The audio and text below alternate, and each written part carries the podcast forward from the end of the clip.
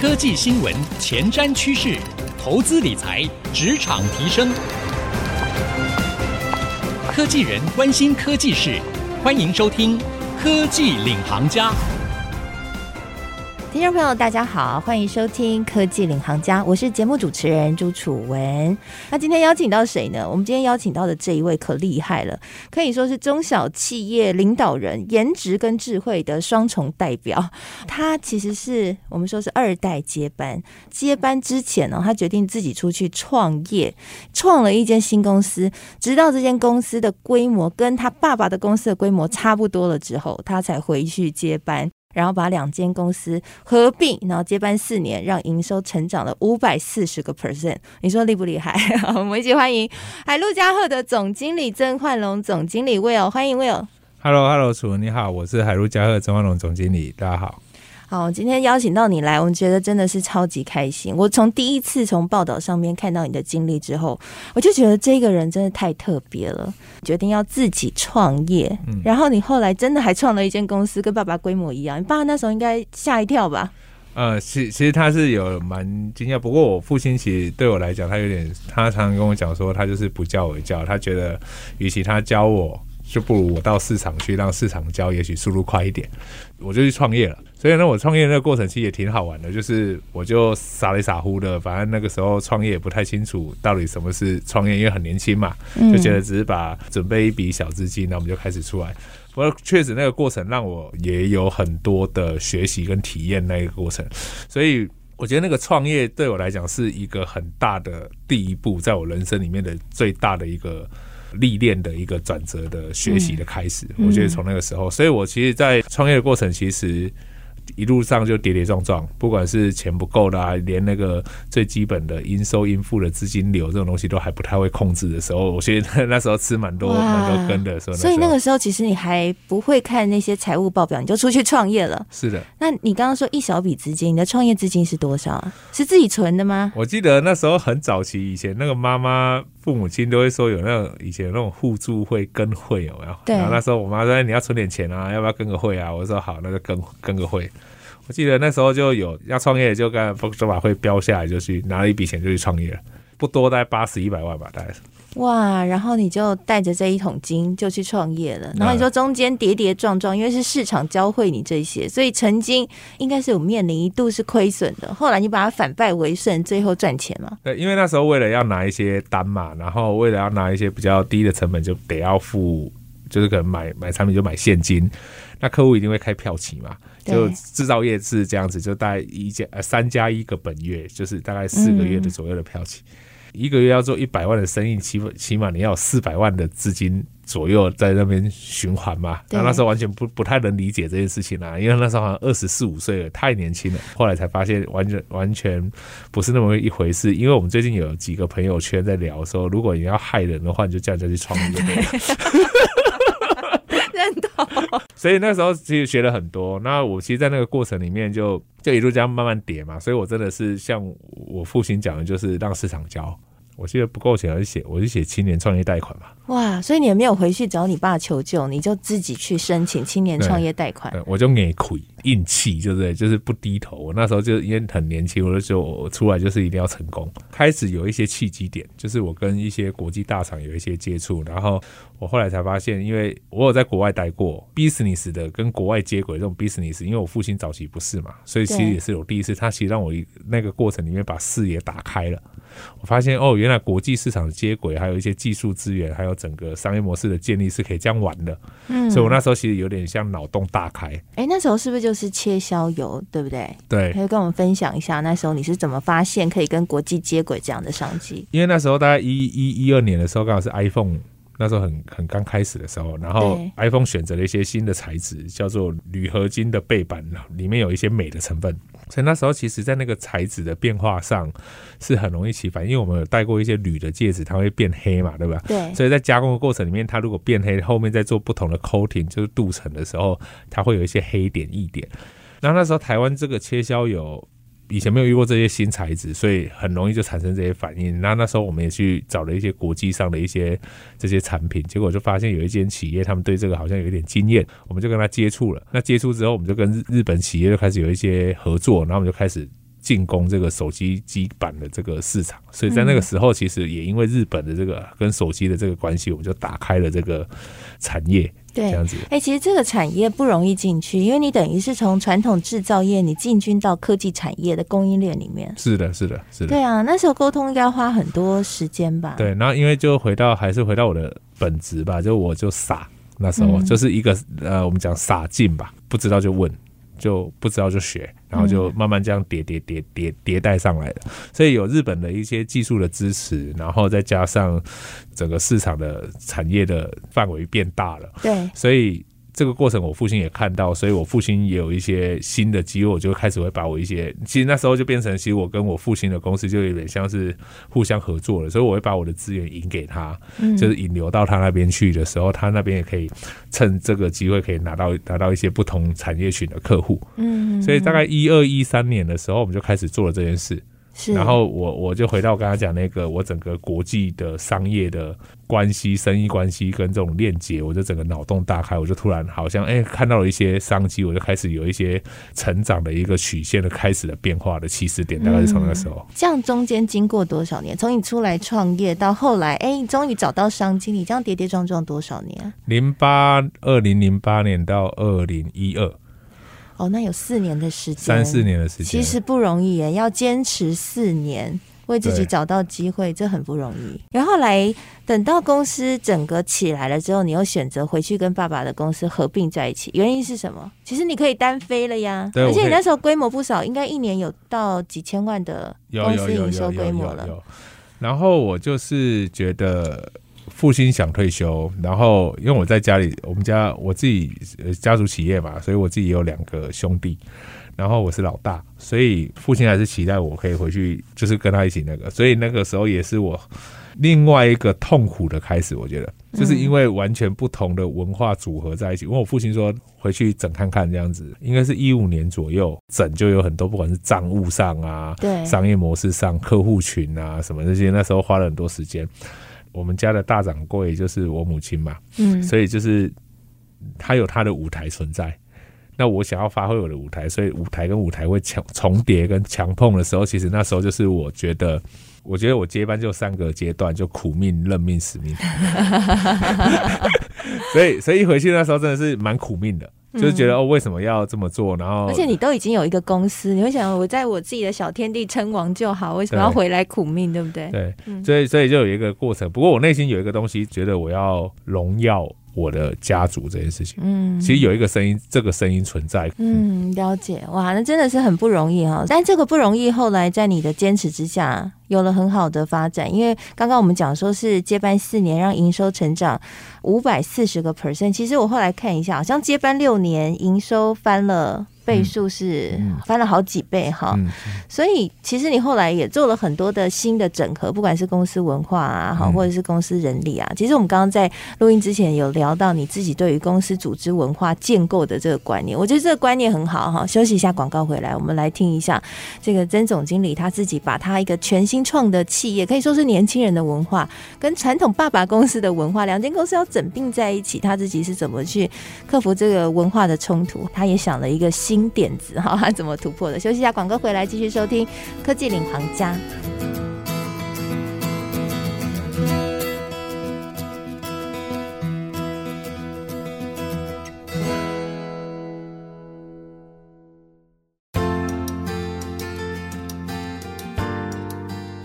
欢迎回到科技领航家，我是节目主持人朱楚文。今天我们在节目当中，我为各位邀请到的是海陆嘉贺的总经理曾焕龙总经理来到我们节目当中，来分享他的二代接班的这个历程哦，还有跟我们聊聊最近通膨对于中小企业，尤其是台中工具机产业有什么样的影响哦。那年轻人有年轻人的文化，公司组织文化和父亲这个传统文化就不太一样哈。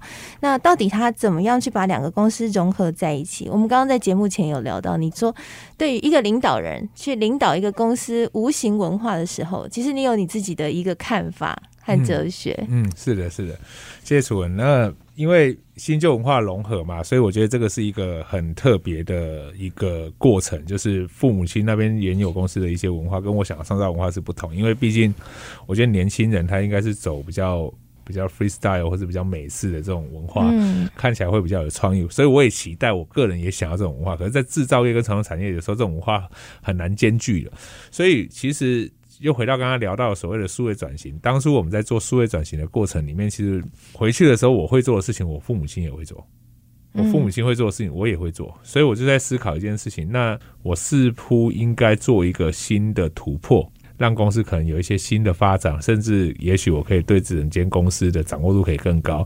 所以那时候，其实我们做了所谓的客户关系管理的系统的导入，就是所谓我们俗称的 CRM。不过我这个 CRM 做的比较特殊，我开始做了不同的应用，比如说，呃，过去我们把客户的采购周期把它变成一个固定天数，然后。这个 CRM 跟我们的 Lite 做一些串接，所以很多人跟我说 Lite 做串接，Lite 做串接，所以很多人笑我说是现代版的王永庆卖米。所以我们在油品的油桶上面会有一些 sensor 也好，或是客户的采购周期也好，只要时间快到了，我们的系统会发讯号推到 Lite，然后推到他个人账号里面去，告诉他说：“哎，你可以下单了。”哦，就是对方的采购的对的账号，然后他就会去呃去看一看他的油品的库存够不够，然后如果 OK 不够的话，他就直接在 Light 上面就下单，他就会谈到我们的。CRM 里面再回到我们 ERP 变成订单，这这件事情其实解决了一些我们过去的急单的问题。那回到这一个底层，其实当初要创建这件事情，其实有一些难度的，因为传统的行业要把这种科技的产品或是科技软体导进来做这种不同的整合，其实里面的人是排斥的，甚至不懂的。对啊，因为大家会觉得我已经工作那么久了，还现在还要教我一个新工作方法，这个老臣们一定会抗议的，一定不行的。所以我们我们就组了一个。新团队，我在培养自己的接班梯队，所以我那时候那个团队大概就呃四三到四位，嗯，的人就准备要做这样子的导入，然后我们也是小目标小赢，我们在不同的测试环境里面测试我们要的结果，在逐渐扩大。这就是我们当初在过去有当然我们业绩成长这一块，除了工具的导入，因为我们开始对于客户的。全貌，我们所谓 Customer View 三百六十度这件事情，而且我们给他不同的 take，那这种东西在制造业是比较少做的。对，但网络电商常常做，就可能从这个客户他的回馈，我就是说，哦，这个客户喜欢哪个产品，就帮他标签好，然后以后就可以用数位工具管。所以你是等于把这样的概念搬到制造业去使用。对，我们把它搬到制造业来使用，所以我现在可以很清楚的区分。比如说哪一个地区有多少设备，五十台设备以上，甚至总经理资料的这些，我可以很快速的就可以分区分出来。所以透过这样子，其实我就把我的业务整体的能见度提升非常高。嗯，所以我就可以知道我哪些客人可以再卖。什么东西？我哪些客人可以卖哪些东西？诸如此类。所以我透过这样以现有客户的增加销售跟交叉销售的方式，再透过我们透过做过一些不同的网络引流，做一些行为数据的采集。来找出新的商机跟机会。对，所以其实这就是大数据的概念。你等于是透过科技的产品哈，我们说加一个 sensor，你去帮自己累积自己的客户的大数据，对，然后拿来做分析。那个时候应该很少人做这件事情吧？对，我们是台湾第一个把 Line@ 跟 CRM 串在一起的人。哦，真的很酷哎！哎，可是我觉得啊，因为我自己也有观察那个传统产业啊，传统产业很多人或者说它的接口单位。的负责人，他对于科技是会很排斥的。譬如说，他今天就习惯打电话叫下单，你要叫他下载 Line@ 的，他可能还会有点排斥。那时候有遇到这样沟通困难吗？跟客户的沟通？嗯，有，因为呃，Lite 它就有点像官方账号，可是 Lite 不会删掉，Lite 一定不会删掉，因为他每天要使用这个工具，那一定会有一些不习惯。我所以我觉得那是一个。堆叠的转换点，当他开始尝到这些不同的甜头的时候，或是觉得便利性的时候，他就会开始引引导他的习惯改变嘛。所以我们会做一些诱因啊，比如说我们会做一些不同的利多优惠啊等等之类的，我们会尝试做这些东西，以改尝试去改变他的习惯。所以我们就做了这件事情。所以整体来说。这样子的导入，加上我们整个网络行销的行为数据的采集，就像你刚刚提到、楚文提到的那个大数据的分析，我们公司现在的数据量是非常足够了。所以，我们每年的新的策略，明年度或是后年度的策略，我们是把我们过去所有的数据资料量跟客户沟通的过程也好，或是网站这些询问，全部把它纳成文字云。那我们就去找那个中型的字，像我们最近就开始出现了。所谓的环保型或是绿能切削油诸如此类的这种这种关键，哦，就符合最近大家近零碳排这个国际趋势。对对对对对，或是零碳切削油等等之类，我们就开始看到，哎，为什么开始有这些字出现？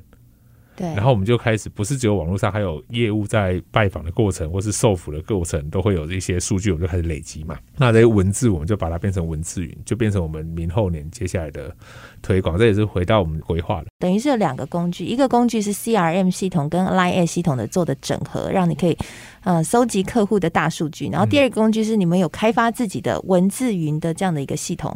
对，对，然后可以帮你们掌握住关键的趋势。是，我觉得你们下一步应该是 AI 了。我们现在其实呃正在做这件事。哦，酷酷，酷，正在尝试，因为我觉得它 AI 有点像是资料科学的一个算法嘛，它可以预测更精准的未来。对，嗯，对，所以我们现在比如说像我们的生产排程这件事情，我们就尝试在努力试看看有没有机会。呃，用 AI 去做出智能排程这件事情，它的它也许会给我几个模组，可能是 A 提案、B 提案、C 提案的这种推荐，是，然后透过一些演算 AI 的演算法等等之类，我们我们正在做这件事情。所以，我们现在因为数据量的足够，所以我们可以开始用更多数据来利用一些现行的科技来帮助我们在工作上有一些更便利的一些突破。那最后，我们想要曾总来跟我们聊聊。其实刚刚你有提到说，你从客户的关键字当中，你也发现说，大家现在都想要零碳的切削油，呃，其实就符合现在整个全球趋势，近零碳排嘛。然后要算那个碳足迹，然后大家都不想要自己到时候因为这个碳太多就被供应链排除在外哦。那你们打算怎么做？我先谈一下，我们公司有除了工业油品的销售以外，我们其实有另外一块是在做废切削油的回收再利用。就是我我大家可能很多人有听过切削油，有一些人可能也没听过。那我简单介绍一下，就我们不是一般的油品，我们可以把它想象成像洗发精。嗯，它其实就是洗发精碰到水，它就会和在一起了。然后在我们的它就变成，如果以我们切削油来说，它就像是这样子和水的油水混合物。那在加工的过程里面，它就会变成结束完之后变成事业废弃物嘛。接下来它就如果是洗发精洗完头，它就会变成生活污水，就排到下水沟。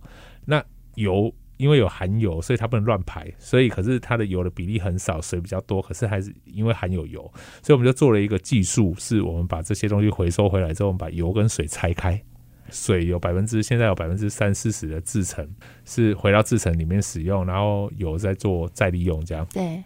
这个东西怎么来的？这个东西是因为很年轻的时候，我在当业务的时候，我卖产品给客户，我看到客户把这个油品倒到水沟里面去。我那时候其实就觉得一件事，也没有特别想，就觉得，哎，那我如果我卖的产品好像会危害到这个环境，好像我也是间接有一点影响的，所以我就开始、那个东西就开始有点萌芽。到了某一个机会，我们就开始做了回收再利用。那回到这个减碳这件事情，其实我们现在在做几件事。今年已经在做，我们先做所谓的能源管理，嗯，公司全能源的管理这件事情，我们开始在导入一些能源管理的系统。这件事情做完之后，我们就会开始做着手做公司全部的碳盘查，接下产品的碳足迹规划出来之后，我们全部都做完之后，我们会做几件事。不管现在大家谈到，不管是绿电啊、绿电凭证啊，或是节能减碳这件事情，这是这个是势必要走的趋势，这是我们接下来一定会做的。可是我们现在正在做一件事情是，过去我们的我们发现我们有一个商机，嗯，过去的事业废弃物，它是我们这个行业的事业废弃物是用焚烧的，所以会产生温室气体。我们现在做的回收再利用是减少。不用焚不用焚烧，所以它等同是减少温室气体的排放。嗯，所以一加一减等同，有点像是两倍。两倍，我收多少我就减少多少。哦，所以我们这件事情一开始我只是想象，可是我们跟了一些环保署的人聊过，也跟那个顾问聊过的时候，我们就发现，我们是有机会可以产生碳权的企业。嗯，所以我们就从能源管理开始，到整个碳盘查的堆点，因为这都需要数位能力的，还有数据的累积嘛。所以我们现在谈一个东西叫双轴转型，数位转型加低碳转型。所以我们这两个就把它加在一起，一起转。所以我们透过过去的数位转型的能力，现在的数据的累积的能力，开始从能源管理到所谓的碳足碳盘查、碳足迹开始减碳。减碳之后，我们自己的绿电也好，回收再利用也好，然后最后累积出来的这些一正一负的数据，我们都是有一两年以上的数据可以追溯的话，我们就会去向环保署申请所谓的碳权认证。嗯，所以接下来这个碳权认证，如果到了一个阶段，可以回到我自己公司里面用，所以我就有机会走到碳中和这件事情。不管是透过外界的，透过自己的，我就可以走到碳中和。那未来如果它这个价值是更高的话，我其实可以做所谓的碳权的交易买卖。不过我不太清楚我有没有办法走到那一块。不过目前以现行我们公司的商业模式，我们是觉得有机会的，所以我们其实是有一点点的小确幸，是觉得哎、欸，哪一天如果我们中小企业可以产生拥有碳权可以做买卖这件事情，好像也是蛮厉害的。所以我，对我们就我们在往我们正在往那个方向前进。所以我觉得我们二零三零年有一个。愿景是我们公司想要成为亚洲区最具创新的绿色油品企业，所以不管是环保企业也好，新厂也好，还有刚刚讲的这个所谓的整个堆叠，就是我们想要前进的那个方向。哇，太棒了！因为其实我知道在台湾。呃，半导体产业或者说科技大厂，他们其实有在做这种回收，比如说像面板厂啊，哈，友达他们也都有在做。那他们其实这个回收再利用，这里面的收益还蛮高的。其实这这部分的商业模式是已经被证明是可行的。是的，对啊，只是说它需要时间上面的累积，还有持续的坚持，真的是不简单。现在年纪轻轻，这个未来啊，我相信这个企业在你手上应该会大名大放哈。好，非常谢谢今天。曾总经理 Will 来到我们节目当中来跟我们分享啊，让我们能够了解台湾这个中小企业真的是爆发力十足。很多人都说呢，台湾中小企业哈，其实才是推动台湾经济成长的最重要的力量啊。而且台湾有很多的隐形冠军哦。那今天非常谢谢曾总经理来到我们节目当中的分享，也谢谢所有听众朋友收听我们的节目。那我们的节目现在除了会在 IC 之音组合广播同步在官网上面播出之外呢，我们也会上到 Apple Podcast 和 Spotify，所以邀请您可以上到。Apple Podcast 和 Spotify 搜寻科技领航家，就可以随选随听我们所有的节目喽。那同时节目播出之后呢，我也会将曾总经理精彩的分享以及我的心得感想写成一篇采访笔记，放在我的脸书粉丝团，搜寻财经主播主持人朱楚文就可以看得到了。谢谢您收听，我们下次再会，拜拜。